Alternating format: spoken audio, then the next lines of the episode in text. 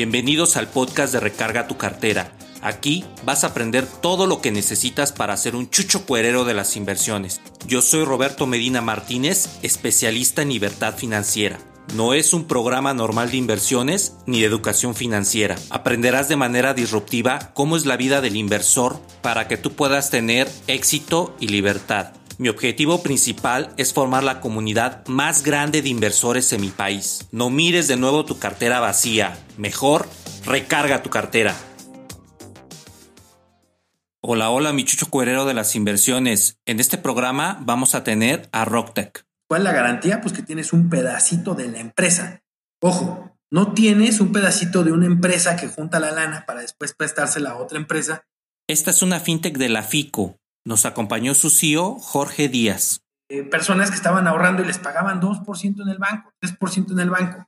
¿Por qué no le inviertes a esta persona directamente y tu rentabilidad se va a ir de 2 a 10? Estás escuchando Recarga tu cartera, el podcast. La frase financiera del día. No tengas tu cartera vacía, mejor recarga tu cartera. Hábitos de gente exitosa. La diferencia entre pobres y ricos está en el que el pobre gana 10 mil pesos al mes y el mismo pobre se gasta esos 10 mil.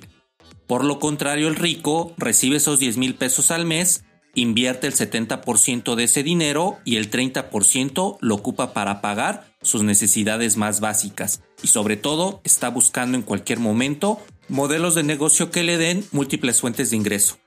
Esa michucho cuerero es la diferencia entre los ricos y los pobres.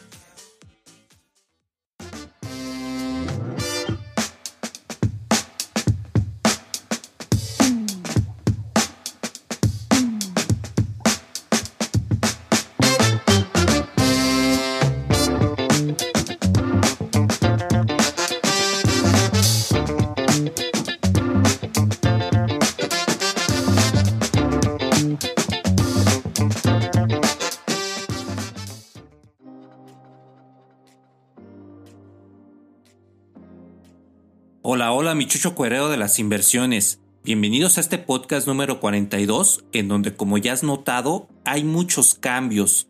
El podcast pasó de llamarse Finteando a llamarse Recarga tu cartera. Y la decisión de cambiar de nombre básicamente fue porque Recarga tu cartera va con sentido de que le metas el dinero a tu billetera con todo lo que tú estás aprendiendo en este programa. En un inicio este programa nació para las fintech pero se empezó a diversificar en todos los modelos financieros habidos y por haber, en la bolsa de valores, hemos visto temas de metales, hemos visto temas de CETES, de SOFIPOS, también nos han acompañado grandes, grandes personajes que nos pasan en la parte de emprendimiento. Cinco tips para ser exitosos. Ha estado con nosotros el CEO de Lendera, el CEO de Yo Te Presto, el CEO de Monific, el CEO de Inverspot, el CEO de M2Crow, también ha estado con nosotros Isabel Rojo, una gran escritora de ciberseguridad. En su momento nos dio un gran programa en este podcast. Entonces nos tuvimos que transformar para darle ámbito a todo eso y no dejarlo tan focalizado en las fintech.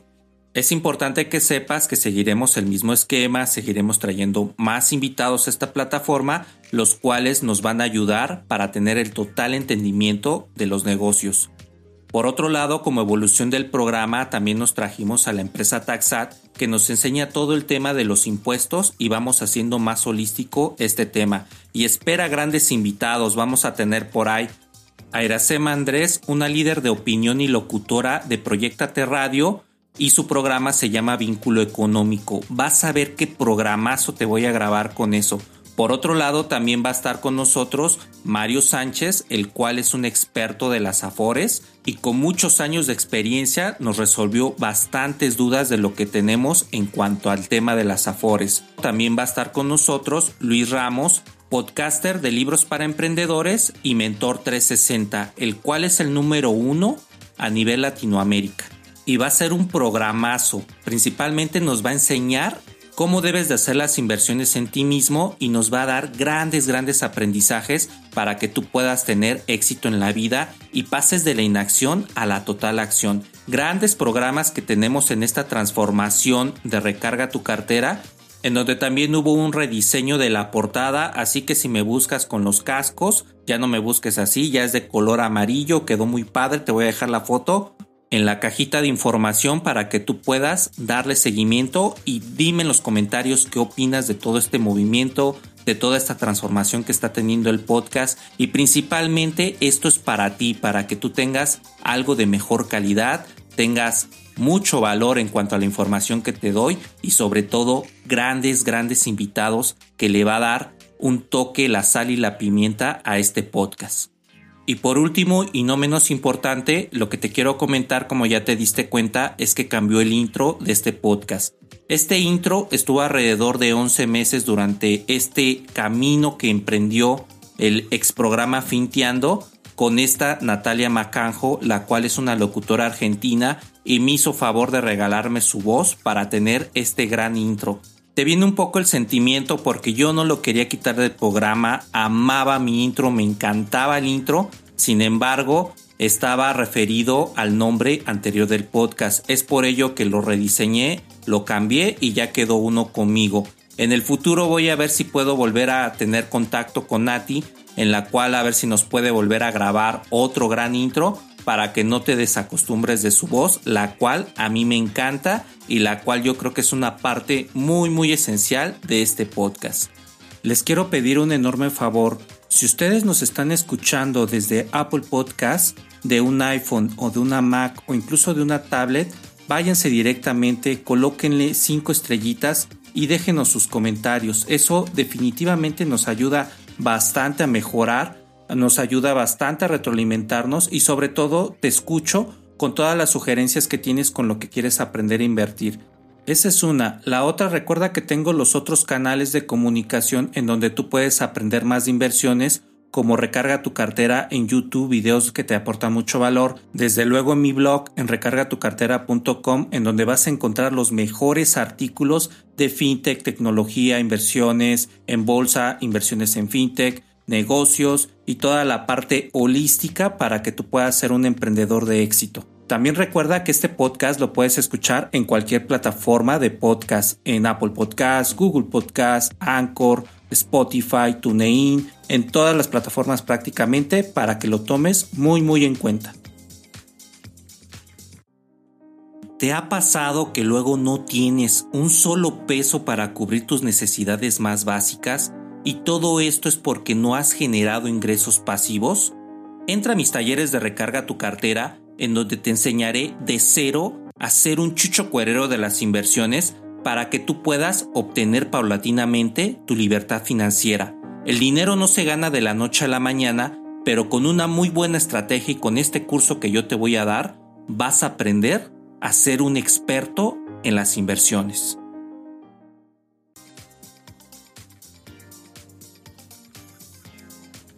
Bueno, pues sin más preámbulos, vámonos con nuestro invitado. Él es Jorge Díaz, CEO de Rocktech, una fintech que está avalada por la FICO, por la ley fintech y casi casi regulada ante la CNBB.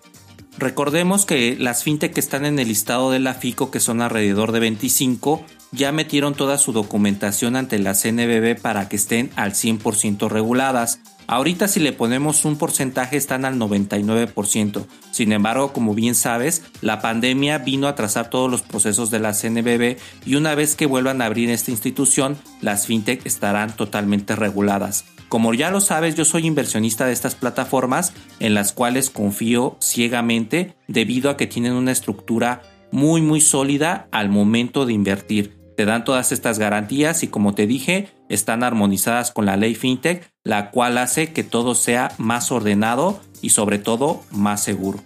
Son instrumentos de inversión que desde luego te pido que revises en estos podcasts porque los rendimientos son muy atractivos, por lo menos mucho más atractivos que lo que actualmente te da el banco. Bueno, pues ahora sí vámonos con nuestro gran invitado.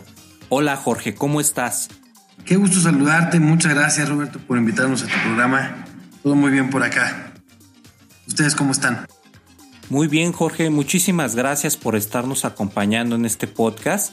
Se está haciendo costumbre que los CEOs y directores de cada plataforma nos vengan a presentar este, las fintech que tenemos, en este caso RockTech, la cual está muy interesante en cuanto a su modelo de negocio y sobre todo ahorita estamos entrevistando a las fintech que están directamente en la FICO, que es la Asociación de Fondeo Colectivo, y obviamente que están armonizadas ante la ley fintech y casi casi aprobadas por la CNBB, la Comisión Nacional Bancaria de Valores.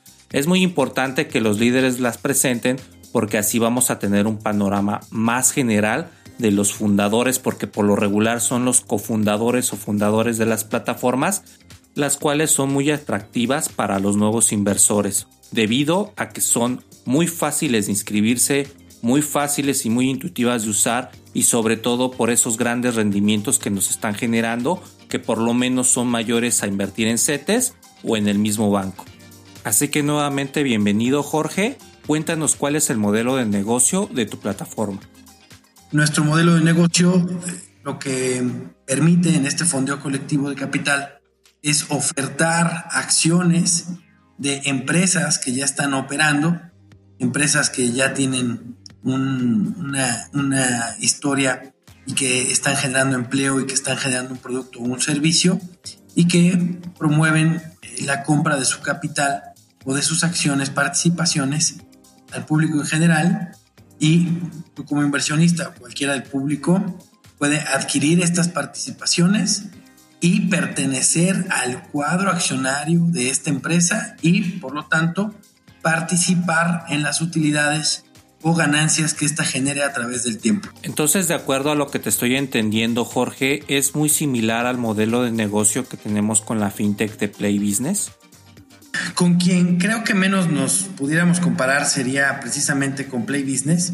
Pero esto digo, no es tema tuyo, Roberto, es más bien que ellos en su tiempo estuvieron ofreciendo equity y hoy se dedican a, a regalías principalmente y algo de equity. Nosotros suscribimos en la empresa como tal y otra cosa que es muy diferente de este mundo de las startups, que por supuesto que es muy atractivo y que por supuesto que ha generado muchísimo negocio, no es la mayoría en México. La mayoría en México son pequeñas y medianas empresas que tienen eh, nómina, seguro social, hacienda, y sus valuaciones pues, no pueden estar comprometidas a, valoraciones de mercado grandes o desproporcionadas porque a través de ventas nunca las van a poder llegar. Entonces, utilizamos métodos de evaluaciones avalados por la NIF. En nuestro caso, utilizamos mucho el método de evaluación EVA o el método de evaluación de EBIT, donde se basa el valor de una empresa en la capacidad para vender y durante cuánto tiempo lo puede hacer. Muchísimas gracias, Jorge, por esta información. Entonces, ¿el modelo de negocio que tiene tu plataforma va principalmente para empresas mexicanas? Sí, eh, personas morales, SAP y DCB generalmente, vayan a incluir en sus cuadros acciones de alguna serie o algún tipo específico para un proyecto de inversión específico. Muchas gracias Jorge. ¿Y cuáles son los requerimientos para darse de alta en tu plataforma? ¿Son los regulares para cualquier fintech?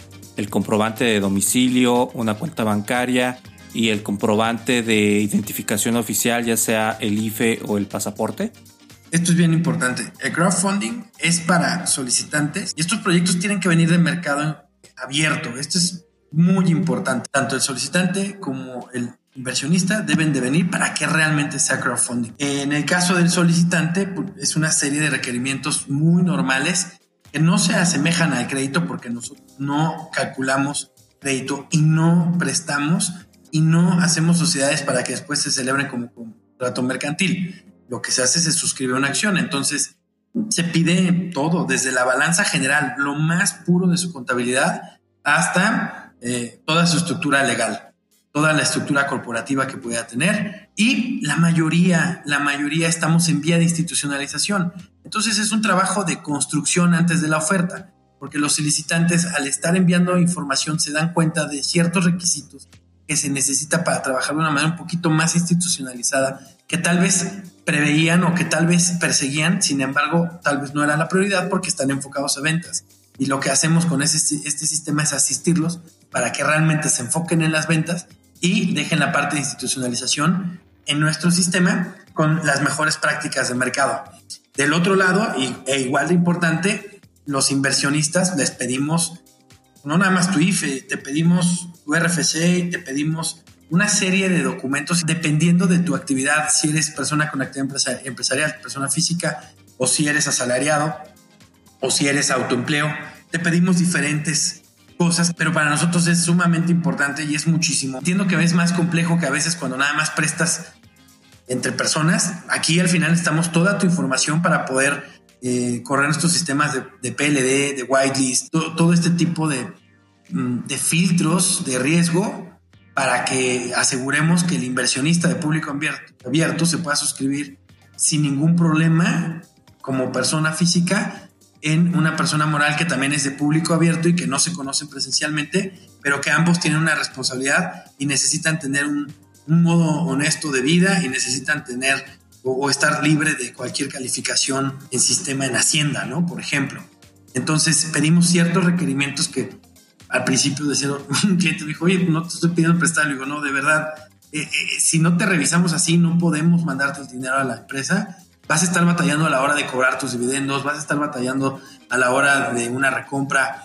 Hacemos el trabajo arduo al principio para que todo el tiempo de inversión que ya es suficiente esfuerzo, la espera y la paciencia, sea mucho más sencilla y que nada más te esperes a revisar trimestralmente tus resultados para que finalmente, conforme se vayan cumpliendo los dividendos anuales, tú solamente vayas leyendo cuánto estuviste ganando, lo vayas palpando en tu cuenta y en un momento, en, una, en, un evento de liquidez, pues puedas también recuperar tu inversión no nada más de dividendos, sino con la valoración de esta acción en un evento de liquidez y que estés 100% instrumentado para hacerlo sin andar a las prisas o a las carreras de una salida eh, de, tu, de tu inversión inicial.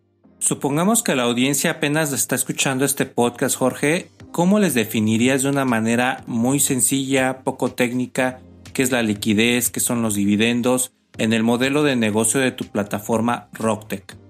Todas las empresas están obligadas a generar rendimientos para sus socios y para sus inversionistas. Esa es una obligación per se para ser empresa.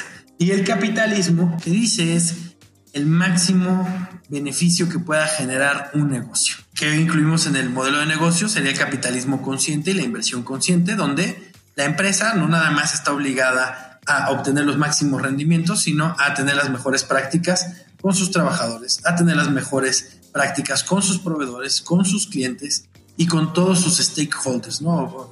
Las personas que se arriesgan. ¿Qué es lo que debe hacer una empresa? Debe vender, porque tiene que generar flujos de efectivo, y tiene que vender durante mucho tiempo. Esas ventas se van a traducir menos sus costos operativos, gastos operativos, van a traducirse en utilidades. Esas utilidades tienen hay una política donde dicen qué vamos a hacer con esas utilidades, cuánto vamos a reinvertir y cuánto le vamos a repartir a nuestros socios. Esa repartición de utilidades se le llama de, eh, dividendo, se le denomina, sí, porque estás dividiendo la participación de la empresa. Eh, muchas personas en México estamos confundidos con que si tengo la mitad del negocio, la cuarta parte, realmente es muy nocivo que dividas así una empresa. La empresa debería de darte una rentabilidad sobre tu dinero independientemente del porcentaje que tú tengas. Tienes que fijar en cuánto dinero invertiste, cuánto tiempo lleva ahí adentro y cuál es la rentabilidad que te va a dejar, así como lo harías con una casa y con una renta.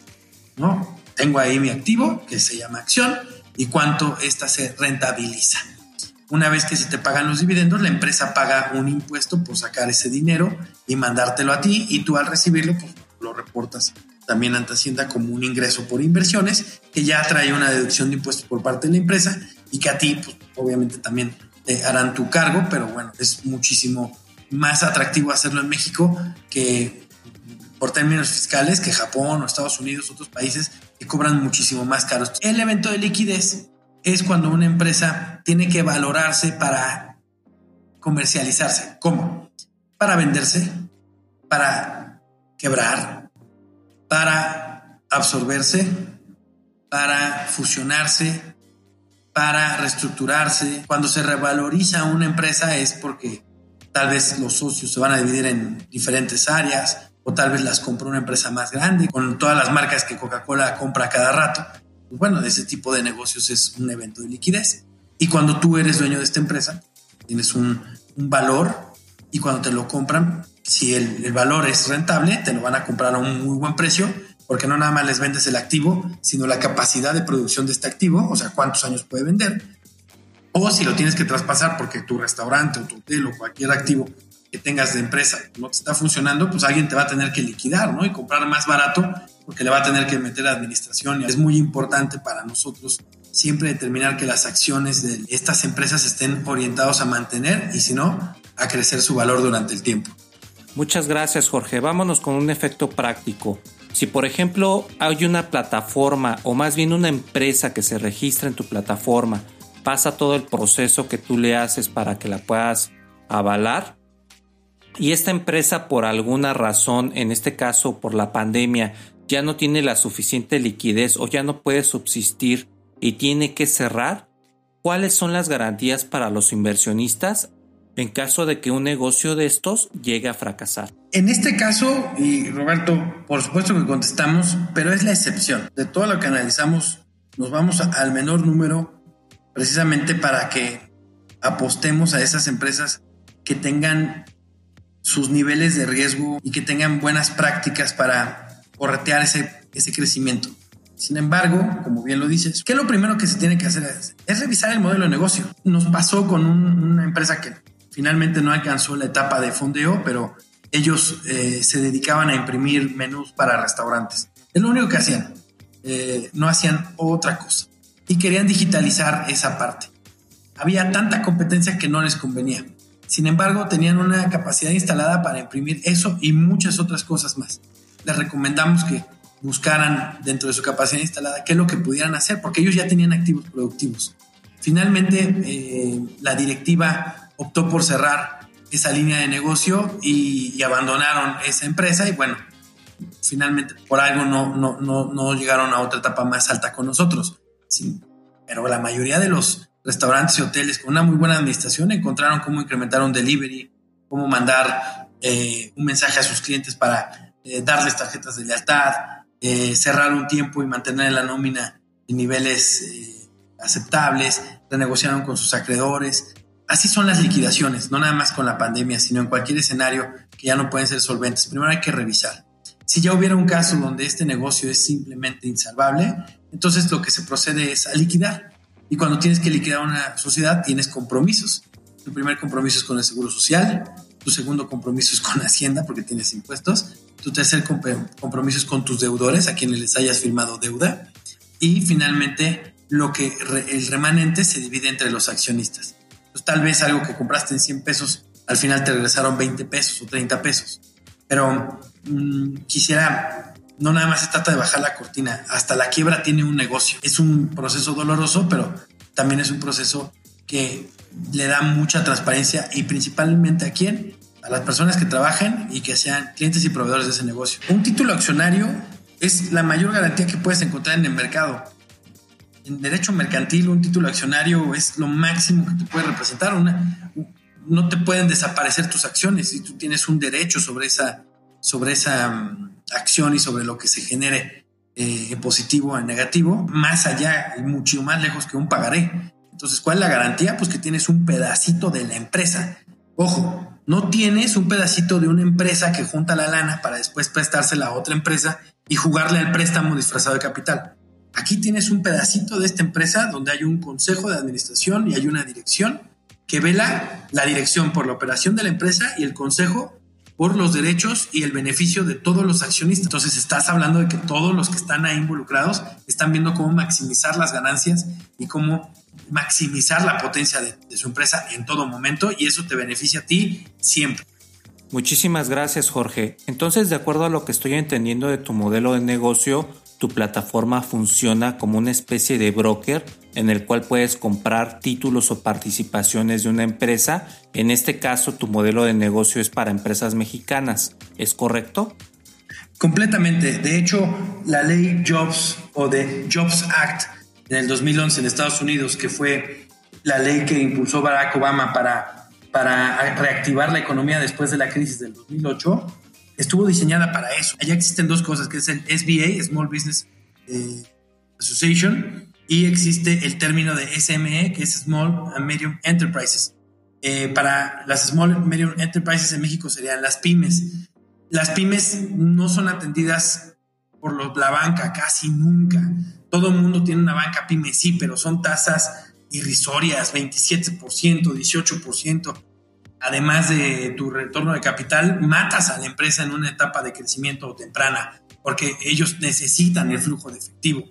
Entonces, mm, lo que se creó con esta ley es un mercado bursátil, eh, democratizado en calidad y en oportunidad para el público en general y la ley FinTech lo adopta de una manera muy similar donde la única diferencia es que aquí no hay evaluaciones de mercado, entonces es sumamente más sencillo porque todo tiene que ver con evaluaciones de correduría pública cuando la bolsa de valores tiene un valor fluctuante en razón a la oferta y a la demanda. ¿Cuál sería la diferencia, por ejemplo, de tu plataforma versus un broker regulado como GBM en la parte de una empresa pública contra una empresa privada. En este caso, de acuerdo a lo que nos estás comentando, son empresas privadas las que tú estás financiando como fintech y con eso el inversionista compra los títulos para ser parte de esa empresa y tiene la característica de ser mexicanas. Pero, ¿cuál es la diferencia que tiene tu plataforma con la bolsa de valores, por ejemplo? Nosotros eh, tenemos por ley un, monto máximo de financiamiento que no podría ser bajo ninguna circunstancia atractivo para una empresa pública. Ellos ya pasaron por un camino eh, muy arduo y muy largo para poder eh, tener sus valores públicos. Sin embargo, cualquier empresa que no tenga su capital público pues puede solicitar financiamiento a través de capital y el crowdfunding, fondo colectivo de capital, sería el instrumento más parecido pero si fuera en una escala del 1 al 10, yo pondría que los mercados de valores están en deuda corporativa en 6 y emisión de acciones en 9, y tal vez el equity crowdfunding es un 2, es un 3, es, es algo muy, muy al inicio de la empresa. Ahora, Jorge, cuéntanos un poco de la historia de tu plataforma, cómo nació, cómo se te ocurrió hacerla, cómo la empezaste a diseñar para cumplir con una necesidad que tenía cierto número de empresas o cierto número de inversionistas para sacar este modelo de negocio tan innovador? Mira, tiene, la historia tiene mucho, mucho más años. Realmente nos fundamos hace cuatro, pero ya tenemos casi ocho años de investigación, siete años. Eh, tiene que ver con la necesidad de una buena oferta de inversión y también de un financiamiento justo. Yo trabajé en un banco durante muchos años y entendí todo, o sea, me tocó dar líneas PYME, me tocó referir líneas empresariales y me tocó administrar portafolios patrimoniales. Y lo que te digo es, y lo que no me gusta y por lo que yo renuncié de ese banco, es que un, grupo de muchachos están haciendo una estrategia de inversión, les sale mal y tienen todo el nervio para decirle al inversionista, no, pues no salió, ¿no? O sea, dile tú, tú como banquero, y ves al inversionista enojado pues, contigo porque tú promoviste algo que se supone que estuvo muy bien pensado, pero ellos no se van a hacer responsables, no sé si me explico, porque ellos no tienen que darle cara al cliente y el ejecutivo o el banquero, la persona que está enfrente, pues solo tiene una cara y no se la puede quitar. Entonces e, era de mucha impotencia ver cómo ciertos productos estaban diseñados, y lo digo ampliamente, o sea, claramente, estaban diseñados nada más para rentabilizar ese dinero. Querían buscar comisiones y fees y hacían instrumentos que con el tema de la explosión de las tasas, muchísimas notas estructuradas quedaron eh, impagables. O sea, el capital se quedó ahí, pero no generó ni un centavo, porque estuvo cinco años detenido el dinero porque se fueron de los, de, los parámetros la tasa. Oye, pero es que aceptó el riesgo. Sí, pero si tú me estás diciendo como institución que me estás analizando un producto para que yo confíe, yo invierta, al menos muérete en la línea para darme lo mejor. Y si no sale mal, pues ya ni modo. Pero no me puedes decir ni modo. O sea, no me puedes decir, no, pues este, nos salió mal, pero no pasa nada, haz esta otra cosa. Creo que eh, no podemos ser así de insensibles, como tampoco se puede hacer con una tarjeta de crédito cuando embarcas a alguien o con una cuenta cuando te obligaban y le vendían seguros a estas personas que iban a cobrar su pensión. Realmente unos pillos, o sea, yo lo he vivido, lo he visto de cerca. Y no te digo que nosotros somos la Santa Trinidad, por supuesto que no, pero tenemos una responsabilidad y actuamos conforme a ello. Entonces, empezamos a crear un modelo de negocio que el mercado empezó a exigir. Eran negocios que realmente estaban preocupados por hacer negocio. Negocios que realmente estaban, no dormían por dar una nómina. no dormían por cumplir con sus, proveedores. Ellos necesitaban un vehículo no tan caro. Y había eh, personas que estaban ahorrando y les pagaban 2% en el banco, 3% en el banco. ¿Por qué no le inviertes a esta persona directamente y tu rentabilidad se va a ir de 2 a 10 o de 2 a 11? Tú de todos modos lo que quieres es esperar, esperar ese dinero. Me tocó ver pagarés. Órale, 103 por 28 quiere decir que estuviste 3.6. Uno se pregunta, pero ¿por qué no me ofrecían lo mejor que tenían cuando me tenían y no cuando digo que me voy? Yo creo que eso tiene que ver mucho con la formación o falta de formación de muchos banqueros, muchas personas que no entienden que la banca es de confianza. También como inversionista, pues que no se trata de ser agiotista, ¿no? No se trata de fregarte al negocio, fregarte a la persona. Se trata de que tu dinero se rentabilice y busca cuál es el mecanismo. Entonces, el mercado no lo exigió. Tuvimos una tesis, aprendimos mucho en el camino, tuvimos muchas muy buenas prácticas de fondos de inversión, banca internacional. Muchísimas gracias Jorge. Ahora cuéntanos cómo es un día en tu vida, cómo arrancas el día para ganarle, cómo es tu sistema de liderazgo, cómo te desempeñas en tu trabajo, en tu vida personal. Cuéntanos más de ti, cómo es Jorge Díaz, la persona. Yo tengo, tengo dos bebés, mi día siempre inicia con ellos. Eh, son chiquitos, entonces se despiertan muy temprano, son los que me despiertan. Antes de ellos, pues yo leía al, despertarme.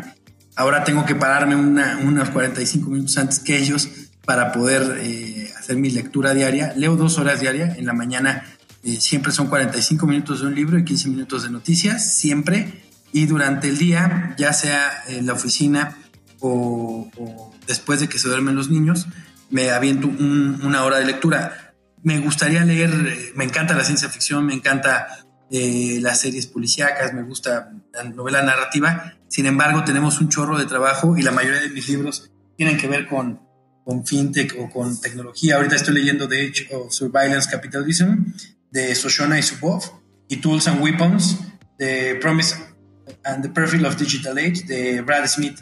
Son libros que pues, tengo que leer porque si no me quedo atrás, ¿no? La verdad es que la gente está avanzando muchísimo en conocimiento. Esas son las dos partes creo que más importantes acerca de lo que yo hago en mi trabajo, que es muchísima, muchísima lectura. Hay muchas cosas que, que ya están escritas y tenemos que siempre estar buscando cuál es la fuente para poder entender de repente un poquito más eh, las resoluciones a tus problemas.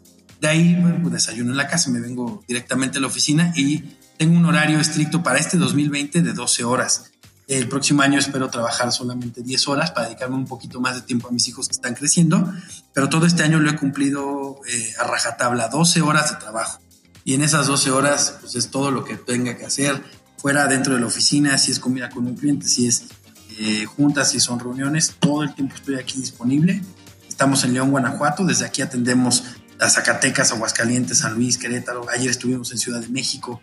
Eh, tuvimos unas oficinas en Ciudad de México, pero mantuvimos la operación acá. Creemos que, que tenemos que estar defendiendo este fuerte del Bajío.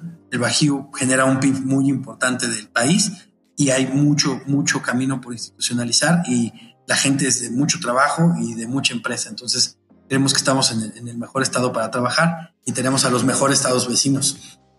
Eh, de eso se compone. Todos los viernes tengo reuniones con emprendedores, con solicitantes. Todos los lunes eh, son reuniones con el equipo y entre semana pues prácticamente estoy eh, con cada una de las áreas aprendiendo lo que están haciendo y asistiendo. Tenemos seis directores, entonces el negocio realmente lo administran nuestros seis directores, que son también los responsables de cada etapa de análisis. Tenemos director de investigación, director de desarrollo, director eh, de marca, director comercial, director financiera y director ah, eh, de operaciones. Son cuatro directoras y dos directores hombres, entonces hay muchísimo power aquí en la oficina, ellas son las que realmente nos están mandando y pues bueno, realmente todo el tiempo estamos tratando de tener conversaciones uno a uno. Ahora con la pandemia pues usamos totalmente Zoom, pero cabe destacar que durante la pandemia descansó la mitad de la oficina en home office, digo, descansó del viaje, pero todo el mundo trabajó, ningún día dejamos de, de laborar y la oficina estuvo abierta 24/7 todos los días, bueno, exageré, de las 8 de la mañana a, veces hay quien se va hasta las 10 de la noche aquí en la oficina. Eso es parte de, de lo que hacemos en el día. No sé qué tanto podría valer que te hablara de mí. Realmente yo trabajo mucho con todo mi equipo y creo que la mayor parte de mi día me dedico a interactuar con ellos y es un ir y venir y pues mis partes privadas realmente son estas partes de lectura y, de, autoformación. Bueno, pues estuvo con nosotros Jorge Díaz, el cual es CEO de Rocktech, una empresa de crowd equity. Muy, muy interesante el modelo de negocio. En este podcast hemos hablado de instrumentos de deuda en el caso de P2P, es crowdfunding de deuda. Hemos hablado de arrendamiento de equipos inmobiliarios y todo lo que se pueda rentar como es lendera, que es el crowd leasing. Hemos hablado de la compra o participaciones de este, edificios, naves industriales, departamentos, que es el crowdfunding inmobiliario. Y en este caso, vuelvo a repetir, este es crowd equity en el cual tú puedes comprar empresas que no son de, de, carácter público, no están cotizadas en la bolsa de valores y esta fintech lo que viene a hacer es funcionar como una especie de broker para que tú puedas comprar participación y apoya precisamente a empresas mexicanas las cuales quieren llegar al siguiente nivel y obviamente pues esto le da mucha bursatilidad a lo que es la democratización de las inversiones y sobre todo la capitalización a las empresas que necesitan para poder crecer. Bueno, pues con esta información tú ya eres un chucho cuerero de las inversiones en crowd equity. No tengas tu cartera vacía, mejor recarga tu cartera. Chao.